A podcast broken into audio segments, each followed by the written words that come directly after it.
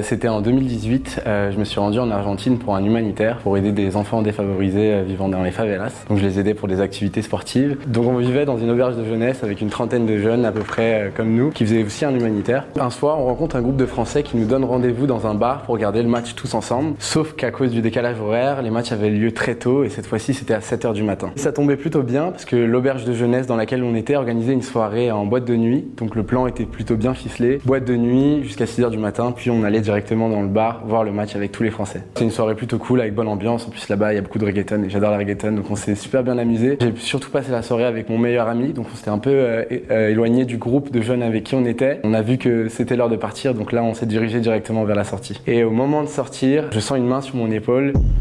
Quand je me retourne, je m'aperçois que c'est une fille et cette fille, je la reconnais, elle est avec nous à l'auberge de jeunesse et elle a passé la soirée avec le reste des groupes de jeunes. Je comprends pas pourquoi elle, vient me voir parce qu'on s'entendait pas trop à la base, mais euh, bon, elle vient avec nous jusqu'à la sortie de la boîte. Au moment d'arriver à l'extérieur, on comprend mieux. Elle cherchait le reste du groupe de gens avec qui on était et elle pensait que tout le monde était encore là étant donné qu'elle nous voyait encore.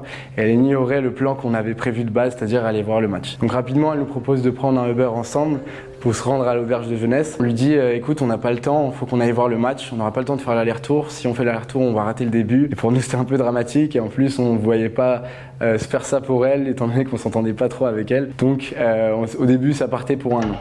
Bizarrement, elle est très insistante. Je parle avec mon pote en français en lui disant écoute, euh, s'il lui arrive un truc, en vrai, on s'en voudra. On est quand même en Argentine, on sait pas ce qui peut arriver.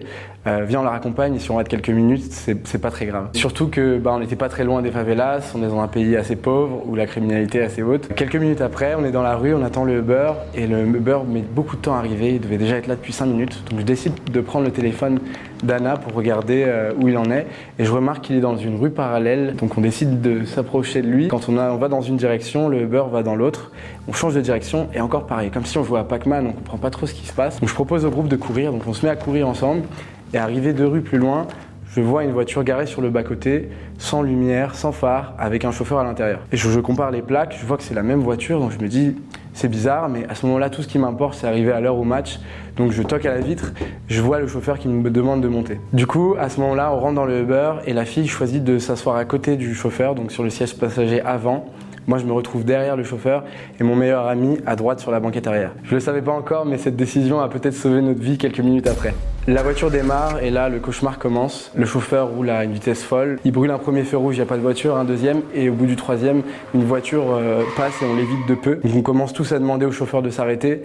En vain, il nous écoute pas. Il était très en sueur, euh, dans un état, il était très spécial. Donc quand il nous parlait, c'était des, des, phrases très, hum, très courtes avec des, mouvements de ça ressemblait à ça, laissez-moi, euh, je, fais ce que, j'ai envie de faire, etc. Il continue à prendre sa route, on comprend pas ce qui se passe et on sait vraiment pas quoi faire parce qu'on va vraiment trop vite pour sauter de la voiture. Euh, et là, à ce moment-là, on commence vraiment à avoir peur et à se demander euh, qu'est-ce qui va se passer. On a de la chance, quelques mètres plus loin, un espèce de petit embouteillage qui le force à ralentir. Donc la voiture ralentit, s'arrête et à ce moment-là, bah, c'est évident, il faut sortir de la voiture, sinon on va pas s'en sortir. Au moment où la voiture s'arrête, je me précipite vers la porte à côté de moi, j'ouvre la porte et je le remarque pas, mais le chauffeur se retourne vers nous pour, pour s'adresser à nous. Mais étant donné que je suis derrière lui, je vois pas ce mouvement-là et je décide simplement de sortir. Une fois dehors, je remarque que mes amis sont encore à l'intérieur et je comprends pas pourquoi. Pourquoi est-ce qu'ils sortent pas de la voiture? On a failli mourir, c'est le moment de sortir. Donc je décide de m'adresser à eux et au moment où je commence à mettre ma tête à l'intérieur pour parler avec eux, je remarque qu'un taxi qui est derrière nous nous klaxonne dessus. Donc euh, je prends pas vraiment l'information, mais, mais je vois que ça arrive et du coup j'ai l'opportunité de parler à, à mon meilleur ami à Anna qui se trouve devant et ils me répondent répondent pas, ils sont tétanisés et ils sortent pas de la voiture. Je me souviens juste de mon meilleur ami qui me dit Vinci, arrête, Vinci, arrête. Et à ce moment-là, le chauffeur était en train de communiquer avec le taxi, mais je j'ai aucune idée de ce qui se passe. C'est des choses que je vais apprendre après. Au final, quelques secondes après, le chauffeur redémarre la voiture et on est reparti en route. Moi, j'étais à moitié à l'intérieur, à moitié à l'extérieur. Donc, étant donné que mes amis étaient dedans, je, je décide de limite sauter dedans euh, en repartant. Et la voiture réaccélère et à ce moment-là, j'ai une émotion de rage qui me prend et je pense que j'ai même plus tant de peur que ça. C'est juste, je comprends pas pourquoi ce type nous fait courir ce risque. Je veux juste que mes amis et moi, on sorte de cette voiture le plus vite possible. Donc, je décide d'attraper le frein à main. Je me souviens encore de mon pote qui me tient le bras qui me demande d'arrêter et je mets mon deuxième bras autour euh, du cou du, pilote enfin du chauffeur. Et je lui dis arrête la voiture, sinon c'est moi qui l'arrête. Je sais même pas si je lui parlais en français, en anglais ou autre. Je sais juste que je lui criais dessus et que je, lui montrais que j'allais arrêter la voiture s'il continuait. Le chauffeur, je me souviens qu'il lève les mains comme ça et qu'il fait ok, ok, ok. Il ralentit la voiture et nous demande de sortir. On sort tous les trois de la voiture. La fille s'effondre en larmes. Mon pote met quelques secondes à, à me lâcher un mot. Et dès qu'il reprend ses esprits, il me dit il avait un gun, il avait un gun. Et là, je réalise en fait qu'au moment où on s'est arrêté la première fois et qu'il s'est retourné pour s'adresser à nous, il avait un pistolet, il a demandé à mes potes de pas bouger, sinon il pourrait l'utiliser. Et c'est ce qui a fait qu'ils sont restés tétanisés. Étant donné que j'étais derrière lui, bah moi je me suis pas rendu compte de ça. Je prends un, je prends un coup de choc, euh, mais sur le moment il faut, il faut continuer la mission, c'est-à-dire rentrer.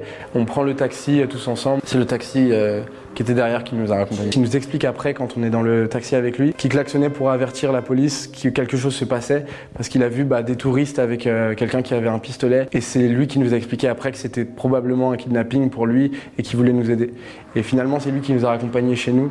Je pense qu'on a donné le plus gros pourboire de notre vie parce qu'il a clairement participé à, nous sauver. J'espère le recroiser un jour parce que sur le moment, sur l'émotion, on n'a même pas pris de contact avec personne, mais c'est juste merci à cette personne qui nous a aidés ce soir-là. Et euh, je pense que ce que j'en retiens, c'est surtout que quand on est jeune, on est un peu naïf, on se rend pas compte qu'il y a plein de gens qui nous veulent du mal et que c'est dangereux en fait. Et au moment où la fille me demandait est-ce que tu peux nous raccompagner, pour mon pote et moi, c'était mais pourquoi tu veux qu'on te raccompagne? T'as plus de 12 ans. Alors qu'en vrai, c'est la meilleure décision qu'on ait prise euh, ce soir-là. Donc euh, je pense que j'ai vraiment été changé après cette histoire. Et surtout, maintenant, dès qu'il y a quelqu'un à accompagner, j'ai directement le flashback. C'était ma pire expérience en Argentine.